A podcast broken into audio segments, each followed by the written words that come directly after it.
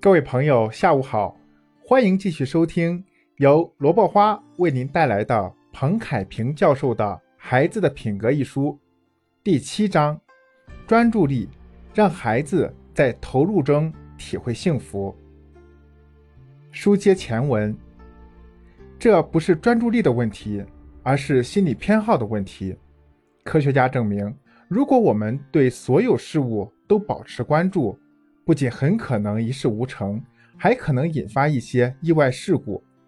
比如开车时，我们肯定要留意路面上的汽车和行人，而对道路两旁的风景视若无睹。一旦全部关注，就可能酿成交通事故。在专注中享受巅峰体验。生活中充斥着各种各样的信息。每天一睁开眼睛，我们就会毫无防备地跌入一片信息的汪洋，难以专注于一件事情，时间和精神能量都变得支离破碎。一项盖洛普世界民意调查显示，在中国职场中，仅有百分之六的人表示对工作很投入，而美国职员全情投入工作的人数不到百分之三十。加州大学欧文分校的格格里亚教授研究发现，在平时的工作中，人们平均每三分零五秒就会被打断一次，但要重新进入工作状态却需要二十五分钟左右。这种情况在儿童和青少年身上体现得淋漓尽致。现在，许多孩子被诊断患有注意力缺陷多动障碍。学习时注意力不集中，经常走神或发呆，让父母非常着急。说起专注力，我们先熟悉一个概念——浮流。两个字怎么写呢？就是幸福的福，河流的流。浮流。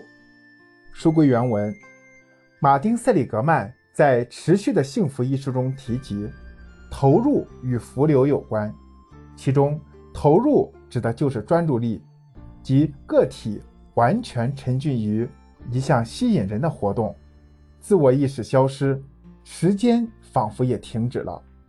我们形容某个人做事特别专注、全神贯注时，就会说他非常投入。这种状态不仅能给人带来兴奋感，还会带来极高的效率和成就感。浮流这个概念最早是由美国心理学家。米哈里·契克森米哈赖于二十世纪六七十年代提出，当时他在研究中观察那些画家、棋手、攀岩者以及作曲家等在相关领域有杰出成就的人，结果发现，这些人往往可以全神贯注地投入他们的工作或活动，时常忘记时间，有时甚至根本感觉不到时间的流逝。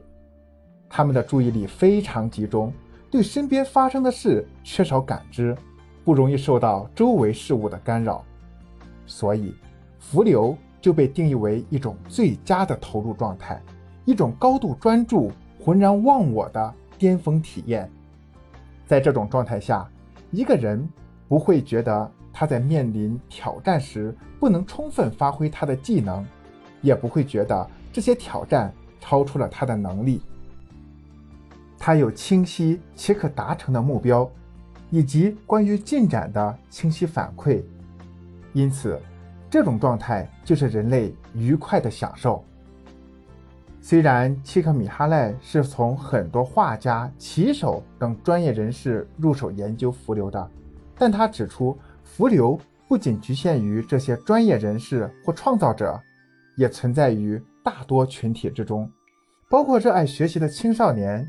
热爱工作的白领，以及热爱家务的家庭主妇，也就是说，浮流体验的发生与职业、年龄、工作场所等无关，任何人都有可能体验到浮流，只要你能集中注意力，全身心投入活动，具有明确的目标和及时的反馈，就可以体验到浮流。